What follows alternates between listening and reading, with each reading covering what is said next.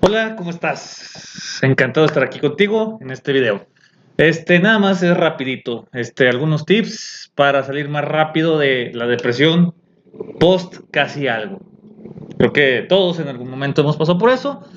Hablamos de eso en el podcast, así es que si no lo has escuchado, ve y escúchalo. Va, número uno. No estás defectuoso, no tienes nada malo, no hiciste nada mal. Simplemente no surgió la química que tendría que surgir en una relación. Punto, se acabó, no pasa nada. Somos casi 8 mil millones de personas, seguro vas a encontrar otra. Listo ahí. Número 2. Acepta las cosas tal y cual son. ¿Para qué insistir en algo que no se dio? ¿Para qué forzar algo que no nació? Recuerda, el deseo y la atracción genuinas no son intercambiables. Entonces, si no se dio, acéptalo y sigue adelante. Número 3.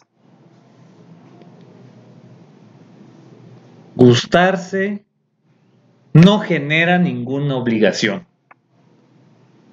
¿Qué quiere decir? Que si tú me gustas y yo te invito a salir, tú no estás obligada a salir conmigo simplemente porque me gustas.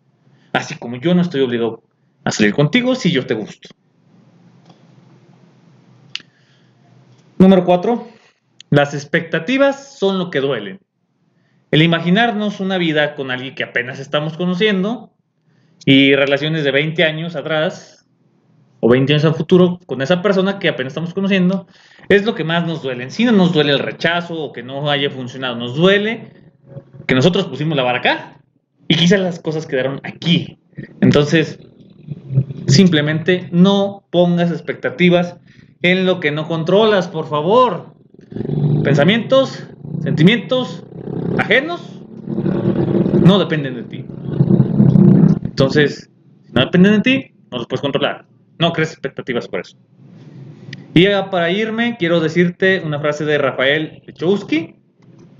Quien yo quiero no me quiere y quien me quiere no me gusta.